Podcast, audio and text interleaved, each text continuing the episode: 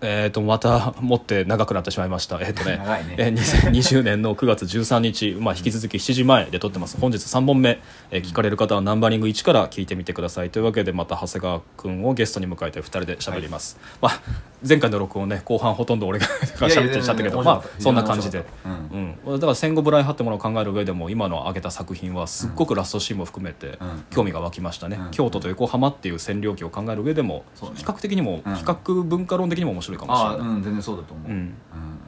そう。いやなんかそうそうなんかそのその流れで、その最後何、ね、某ディスるコンテンツの前に、うん。もう一個挟んどきたいんだけど。おうおうディスるコンテンツの流れがあると。はい。ああるある、はい。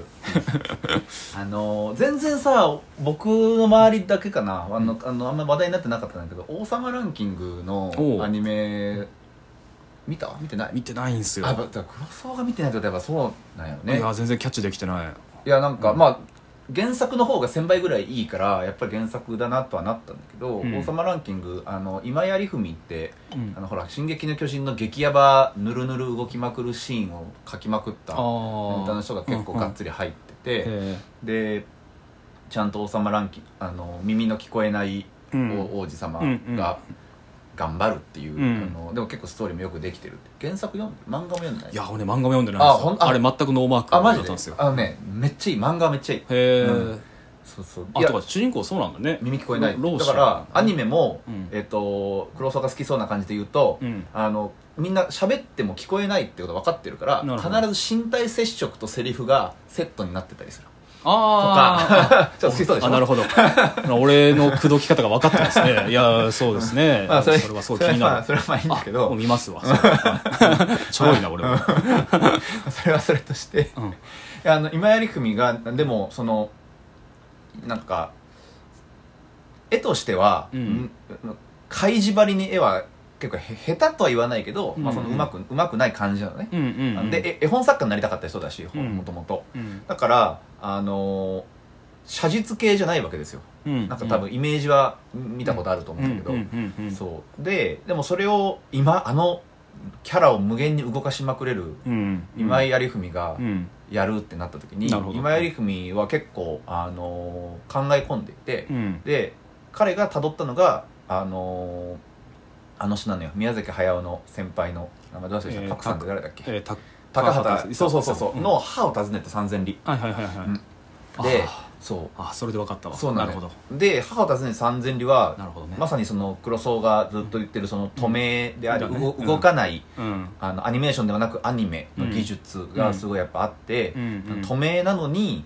えー、と音響効果とか演出とかで、うん。えー動いてる以上にキャラクターの心や体をうん。見る側が動かすように感じるみたいな、うんうんで一番今井有文がインタビューで言ってたのがその1話うん。のお母ちゃんがあの遠い国に行ってしまう時にうん。あの拗ねちゃってうん。主人公のがね。であのお母さんがあの最後になんか喋ってとかって言ってることを無視するみたいなこうツンデレ感をめっちゃ出すんだけど、うん。そのシーンマジで一切動いてないわけ一コマも、ただ音がすごい良くてその,、うん。その船にみんな労働者たちがどんどん乗っていく音だけはこうしっかり聞こえてて、うん。で最後カメラが一枚絵の中でずっと寄ってってでまだ絵は全く動いてないわけ、うんうんで汽笛がポーってなった瞬間うん。わって主人公が、うん。あの泣きながら群衆をわーってかき分けて、うん。ガサーンっていくっていうシあ。ーーンがあるんだけどマジでうん30秒ぐらい 多分何も動いてない。とかをどう今のその2021年かな、うん。に多分日本で今一番動く絵描ける自分がどうやって引き継げるかなみたいななるほど。ことやってて、うん。でなんかそれそその意識たるやよしみたいな気持ちで僕は見てたんだけど、うん。まあやっぱ原作の方が良かったんだけど、うん。なんかその熱意とチャレンジが僕はすごいいいなと思ってそれが多分アニメを少しずつ前に進めていくんやろうなと思ってうんっていう話から俺はリコリコをディスりたいんですけど。リコリコディスの前にちょっと差し挟むと 差し挟んでください。いやでも面白い、ん。だからリミテッドアニメーションって、まあ、俺はなんか至る所でそういう原稿を書いてきたけど、うん。まあ、日本のテレビアニメーションの歴史って、うん。リミテッドアニメーションを表現の必然じゃなくて、うん。まあ、商業的な状況、経済状況の必然として引き受けたところから始まってて、うん。うん。うん。うん。まだ結果としてそのフルアニメーションに対する批判意識でうん。止めて断片的なアニメーションにするっていう、まあ、絶対映画的なうん。プログラムとは別に、うんまあ、手塚治虫がまあそれを完全に取り付けたんだけど、うんうん。いかに動かさずうん。絵を使い回してるだけであっても、うん。新規のアニメーションがここにあるかのように見えるかっていうことをでっち上げるような工夫になってったんだよね、でそこでその工夫されたのが音響に情報をほとんど変更させる、うん。だからあの重きを置くっていうことで、ででだからこそあの、まあ、そのリビデットアニメーションの音声優位の、うん。音声の解釈の手がかりとして二次的に映像があるんだっていうこの点灯した映像って、うん。あのもう具体的には音消すと何起こってるのか分かんない映像になってるんですよ。うんうんうんでだからこそ俺実はあのアニメにおけるとりわけ日本のアニメにおけるろろう者の表現ってめっちゃ、うんむしろ参入障壁高いものになってると思ってて、うんうんうんあのろう者を作中に出すというだけででそして今アニメにか限らずいろんな映像メディアでろう者をうん登場人物の人に入れるっていうのがすごくこうちょっと流行してるあ節があると思うんだ。へー。よまあすごく増えてる。あのうん映画でもあのアニメでも。ででけれども日本のリアニメリミテッド特にテレビアニメーションっていうのうんはそれをかなりしてないのよね。うん。ででもそれは俺分かるわけ。あの日本人が実は人権意識低いとかそんな話じゃなくて多分うん映像の特性でうん。ろう者を入れると、うん。あのろう者の主観カメラとか視点とかに立つカットを入れざるを得なくなり、でそうなると動いいかに動いてなくてでっち上げられた断片的紙芝居であるかっていうのがバレるカットがいっぱい出てこざるを得ないからだと思うんだよね。で実際に俺友人に木下智武さんっていうその、自身もろう者であって、うん。ろう文化の研究者の方いるけど、黒崎さんの文章を読んで何がはっきりしたかっていうと、まあ、私は日本のアニメ苦手だですと。なんでかというと音消してっていうか、まあ、音が聞こえないから、うん。映像で見るしかないんだけど、うん。もう字幕がないと、うん。映像だけではほぼ抽象的で何も起こってないような映像に見えるんだと。だから特にあのパクっていうのがすごく不気味に見えるんだ、はいはいはいあんな抽象的な何も行使運動が伴具体的で何にもかかわらず、うん。あれがあるだけであそこから声が出てるんだとみんな見なして、うん。それ以上の情報はろう者に与えてくれない映像になってるってことを言ってて、うん。まあ、すごい原理的な批判だと。唇を読めないわけだよね。そう唇を読めない。うん。でもパクはあるっていう、ね。うん。なんか申し分程度にあるっていうのが不思議だっていうわけ、ん。ん。ん。だからそうね、まあ、話を戻すと、うん。うん。だからろう者を画面の中に登場させつつしかしリミテッドアニメーションの音声で物語るっていう映像形式をいかにせあの開発するかっていうことはそれ自体がすごく表現的な達成だと思うから、うん。うん。今の論点で「王様ランキング」のアニメ見るっていうのはすごく面白いと思うし、うん。うん。あの見たくなりましたね。とか見なきゃいけないと今思いだから全然論ぼ論じられてる気配があんまりないんだよね。なるほどなるほど。うん。なんでだろうなと思って。まあ、声の形とかもねあれはやっぱり劇場版アニメだからなんだろうなとやっぱ思ったの。なるほど。あの、うん。劇場版アニメだと従前に動かせるし、うん。あと筆談っていうモチーフが入ってくる。ねなるほどなるほどなるほど。で割と筆談っていうモチーフでこうあと字幕演出画面にかぶさる、はいはいはいああいうので結構あのなんとか難を乗り切るっていうのがほとんどだなと思うので、なんか王様ランキングの回答も見たいですね、はい、っていう差し挟みがあり、ででここからはリスの、リコリコね。あリコリコ。リコリス。イントロがありました、リコはい、あリコイルでしたっけ？あ、うん。行きますかそこ。リコリスリコイルの？まさか？え？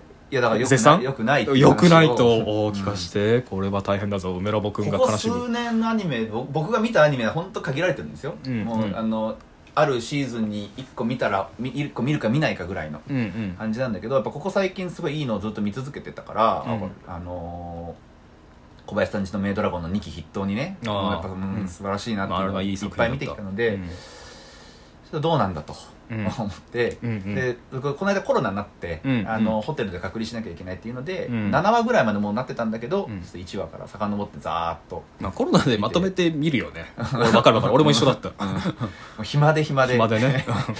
で見てたらで1話はうん。気持ち悪くて面白かったのね、ああの1話であの主人公を、うん。あの喫茶店まで連れてかなきゃいけないので、うん。あの開始10分ぐらいでババババババババって説明していく、うんあの1.3倍速みんなどうせ倍速視聴するんだったら最初から倍速視聴しといてやるわみたいな感じとかは面白いしあとなんか爪書いてるやんか。僕ああれ書いてるね。あれがめっちゃ気になるんだよ爪でも別にさ爪を持ったりしてるわけじゃないよ。ただうん。爪の輪郭が書かれてるとかは、まあ、若干面白いなみたいなうん。思ってたんだけど、うんもうもう2話からそう崩れだと僕はなんか思っていて、具体的には？なえっと、ないやだから僕があのガンシーンがいかにあの正確かとかさそういうのはそこにポイント置いてないから。ああなるほどね。そこにはないと。うんすまんと。そのミリオタ諸君は、うん。あのすぐ、まあ、このラジオ聞かないでほしいなと思うんだけど うん。ストーリー展開ってこれネタバレいいんだよね。あつまりストーリーだね。うんオッケーオッケー。だからうんストーリーでいくとあネタバレいきます今更主人公が余命2ヶ月とかやるかね？みたいなああそこねそこね例えばその例えばね。しょうもないレベルで言うとね、うんうんうん。であとやっぱその作り込みの設定の作り込みの荒さね。うんうん。がやっぱりそのものすごい出てそこかしこに出てて、ん。でで僕一番やっぱ決定的に嫌だったのが、うん。そのインタビューが出てるちょっとずつちょっと出しのインタビューが少しずつ公式サイトに上がってて、うん。でそれ見るとそのわざとやってるんですね、うんうん手抜いてるんじゃなくて、えっとね、さっきのその今井有文の逆で、うん。鼻から何かを更新しようとしてないんですよ、うんうん。あのリコリコを通して。うん。であのーこれ一番嫌だったのはせっかくインタビューする側の人が、うん。あそこはあそこのこの設定っていうのはその生と死のこういうことを考えてあのやってるんですかねって言ったら、うん。し監督がかっこ笑い付きで、うん。まあまあそういう難しい話はいいからみたいな。でいなすのよ、公式のインタビューでだよ、でもそれってやどうなのってやっぱ思うよねそのデータベース消費とかいろいろ言われるし結局その設定中とかねうんうんいう揶揄もあるけど、うん。僕はやっぱその設定はやっぱりその作り込まれた設定に説得力が俺はあるなと思ってるしうん。それが好きだったし、オールドタイプだね。オールドタイプでしょ、うんその RPG でも何でも、うん。そのどうやらすごい世界観がこのうん。物語の本筋とは関係なくちゃんとあって、うんアクセスしようと思ったらちょっとずつアクセスできるっていうのがまあ好きなので、もう諦めなんかその書き割り以下なんだよ、なんかうん。悪い意味で。もう記号ですらないみたいな、うんなんかそれがすごいあのーあの映画全体になんていうか説得力みたいなのすごいなくしててうん。ただなんかあのースカイツリー近辺が出てるみたいなうん感じにうんなっちゃってるなと思って、登場人物たちのそのアニメーションとか、その人間関係のドラマの後ろにある、ん。まあメタな設定とか、ん。ビッグストーリーとか、うん。大きな物語っていうのが、まあ、ほとんど書き割りになってると、